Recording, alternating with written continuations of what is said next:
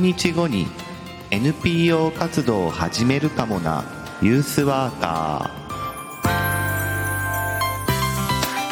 おはようございます。2月1日水曜日朝7時名古屋からお届けしています。ユースワーカー社会教育士の白川陽一白さんです。若者の成長や社会参画福祉働くことなどの日常生活全般に関わりながら居場所づくりや地域づくりなどをしたり若者のコミュニティや意思決定を支え彼らが社会の一員になっていく手助けをする仕事をしたりしています。え今日から2月ですね、えー、1ヶ月の中でも日にちが最も少ない 2,、えー、2月ということで、えー、もう僕はですね、え今の現場にいられるのももう2ヶ月切ってると。2ヶ月ちょうどぐらいってことですよね。はいあのラジオとしてはあと60回ぐらいありますけども60回ですね。でも2ヶ月っていうとね、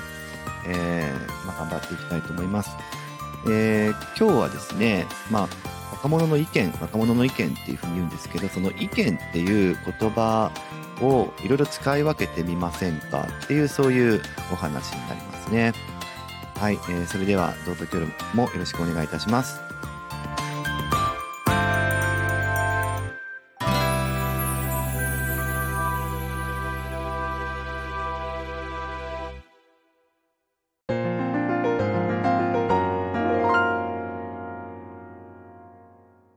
ユースワークの現場では、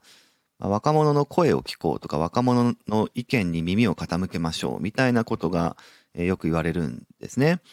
で、この意見とか、あとは声とかですね、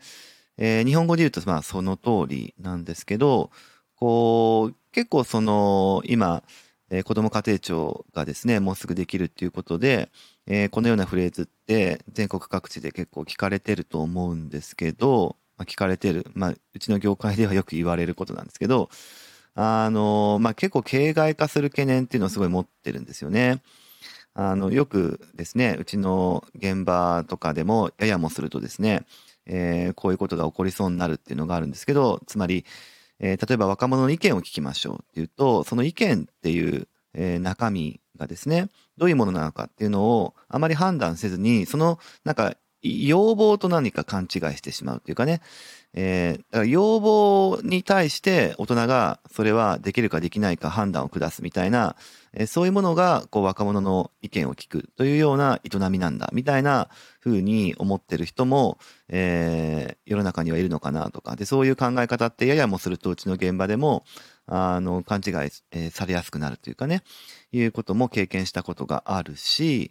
あとは、その声を聞くとかね、そういうフレーズだとしてもですね、えー、聞くということだけが目的化しちゃう。えー、聞きました。はい、終わりです。みたいなね。えー、聞いて、えその先は、え聞、いたからもういいですよね。みたいな。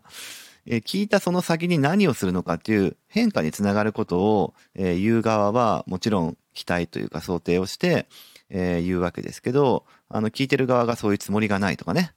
え、あるいはその聞くっていうことに対して変化を及ぼそうと思っても聞く側が、この範囲だったらできるとかできないとかっていうふうに見積もりをあらかじめ範囲を指定してでそこでその範囲だったらできるとかできないとかっていうふうにあの言う側に対しての自由をあまり認めないというか裁量を与えないっていうことこれはもう聞くって言わないですよねっていうことがあったりとか、するわけですけどまあ、あ聞く側の態度とか、あの、聞いてそれは何をするための聞くなんだみたいなことの論議ももちろん、あの、けなんていうかな、探求的、えー、探求していかなきゃいけないテーマだとは思うんですけど、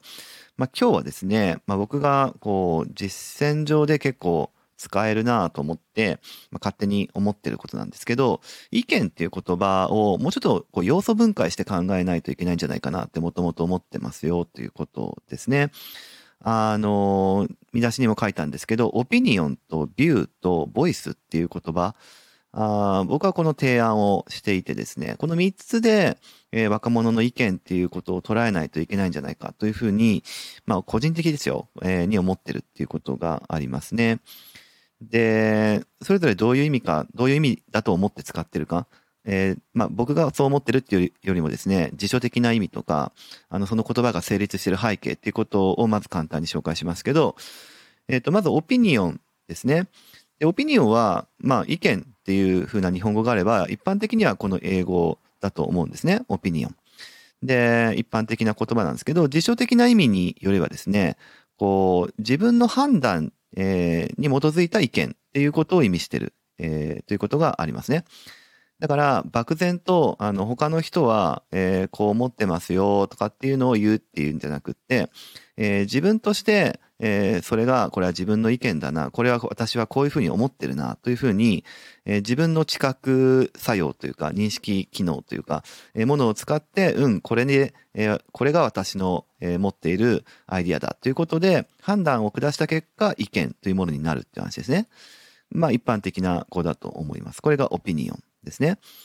で、なので、オピニオンは当然、えー、自分で、こう、こういうふうに、えー、思ってるみたいなことを自分で決めるっていうことですから、えー、まあ、自分の中で、あの、価値判断をしっかり決めてですね、決め打ちをして、で、えー、客観的な、こう、まあ、大体は言葉ですけど、言葉として発信されるというようなものがオピニオンっていうことですね。結構だからイメージとしてはかっちりしている、えー、動かしがたいというか、あの、自分の中ではそういうふうに決めている。まずはそういうふうに決めているので、それを、えー、まあ、ポーンとボールを放り投げるように言ってみよう、みたいなのが、オピニオンですね。だから結構かっちり、硬いというか、えー、硬いボールを投げるみたいなイメージが僕はオピニオンだというふうなイメージを持っています。で、次ですが、ビューですね、ビュー。で、ビューは、あの、景色とか風景っていうような、あまあ、直訳をすればあるんですけど、まあ、意見としてのビューっていうものを訳すときには、見解とかね、えー、見解って面白いですよね、漢字として。見るっていう漢字があるじゃないですか。だからちゃんとビューっていうあの意味を含んでるわけですけど、まあ、見解とかね、えー、そういう意味がありますよね。で、ビューっていうのは見解ですので、えー、何か物事に対しての見方とか捉え方っていうものを示すえー、言葉としてビューっていうのはありますね。で、だからオピニオンっていうのは自分の中にこういろいろな知覚作用とかを、えー、駆使していろんな情報とか取り込んだりとかしつつで自分の中でこねくり回してよしこういうふうに私は判断したというふうにして最終的にオピニオンとしてアウトプットされるんですがビューとしては味方だから、私からはこう見えてる。えー、私はこういうふうに、えー、物事を捉えてますっていう、まあ、そういう表明になっていくので、えー、価値判断をこう自分の中でこねくり回すというよりかはですね、えー、何か現象とか、えー、何か目撃、自分が、えー、捉えたいなと思ってるその事象に対して、えー、私からこう見えてるよっていうのを、えー、口に出してみるっていうことがビューになりますね。だから、あの、私からはというような、えー、ニュアンスが強いですので、えー、一般的なものとして、こう、加工しようとする態度っていうよりかは、個人的な感情とか、ひょっとしたら個人的な見方、偏見、傾向みたいなものとかが詰まっている、そういうものがビューっていうことになりますね。あの、オピニオンは、その、オピニオンリーダーとかっていう言葉もありますけど、オピニオンっていう言葉には客観性っていう言葉が結構強く含まれてるわけですよ。ね、あの、個人的な意見のリーダーとかだったら、それは自分の思想に他の人を突き合わすっていう話だから、あの、オピニオンリーダーっていう言葉が指す意味にはならないですよね。だからオピニオンっていうのは客観性を伴う意見っていう要素が強いんだけど、ビューっていうのは主観的な、えー、まあ、態度というか、それを示すっていうのが、えー、ビューっていうような、えー、意味ですね。えー、ちなみにあの子供の権利条約とか、こう、若者の声を聞くっていう、若者の意見を聞くっていう時の、あの、一般的な、えっ、ー、と、見方としては、オピニオンも、まあ、もちろん大事なんですけど、えー、ビューっていうことが強調されたりも、えー、しますね。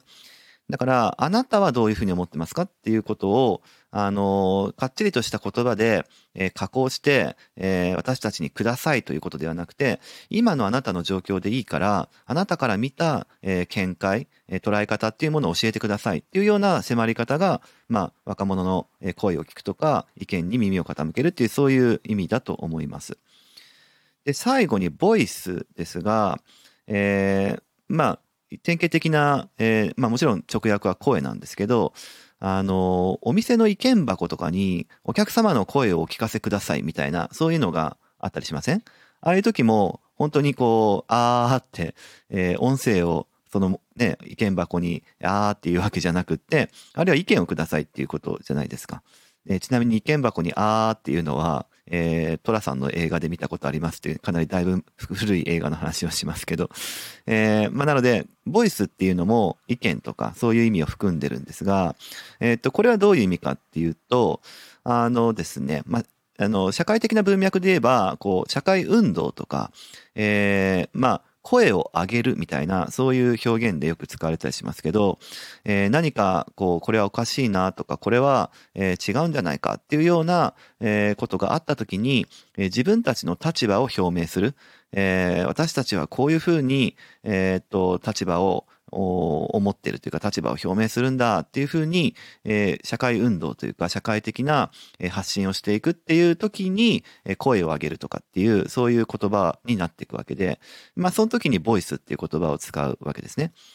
なので、あの、まあ、社会文脈上はそういった意味の声っていうのがあるので、えっと、ビューと同じようにですね、えー、まあ、自分の立場というか見解を表明するってことがあるんですけど、まあ、ボイスはもうちょっとこう、社会的なというかですね、えー、そういったこう、意味も含まれます。ビューっていうのはあくまで、えー、まあ、私個人のというところから発信された表明ってことなんですけど、ボイスは私が何かに所属してるっていうのが前提ですね。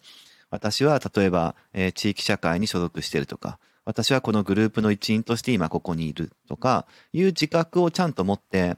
その別にグループの代表として話をするっていうことではないですよ。自覚をちゃんと持ってるってことですね。えー、なんか社会から切り離された個人としているんではなくって、何かつながりを持った一員として、えー、私は今いて、で、その一員として、えー、今のこの状況に対して、こういうふうな、えっ、ー、と、見解、えー、思いを持っていますっていうのを表明することを、まあ、ボイス、声を上げるみたいなことですよね。で、その時のボイスっていうのは、あの、内容がかっちりしてるとか、えー、他の人がこう説得されるとかっていうものは二次的に大事ではあるかもしれないですけど、一時的には、あの、私はここにいるんだっていう話ですよね。私はここに存在している、その存在をきっちり認めてくださいと。私はちゃんとここにいて、私の、えー、っと、今思ってることがありますということを、まず知ってくださいっていう、えー、いう時の、まあ、なんていうかな、意味合いっていうのがボイスには詰まってると思っていて、僕はその、あの、ボイスって言葉も非常に大事だと思っています。はい。ということで、3つの、えー、意見っていうものを、まあ、要素分解して、オピニオン、ビュー、ボイスっていうものを、えー、使い分けるってことが、結構現場では大事だなというふうに思っていて、あの、それは、あの、皆さんの意見を聞かせてくださいって大人側から聞くときにも大事だと思ってるし、あるいは若者が何かに対して意見を言っていくっていうことを支援していくっていう場面の時にそれはオピニオンの支援をしていくのか、ビューの支援、ボイスの支援、どの支援をしていくのかっていう時にも大事なので、大人から若者っていうものに迫っていく時にも大事だし、若者をバックアップ、支えていく時にもこの考え方っていうのは非常に重要かな、有用かなっていうふうに思っています。はい、えー、それでは今日もありがとうございました。また明日も聞いてください。このラジオは音声配信プラットフォームスタンド .fm からお届けしています Apple Podcast、Spotify、Amazon Music、Google Podcast からもお聞きいただけます番組へのお便りはスタンド .fm のレターからお送りください文章などのコンテンツを配信するメディアプラットフォームノートでも記事を書いています明日もどうぞ聞いてくださいね。しらさんでした。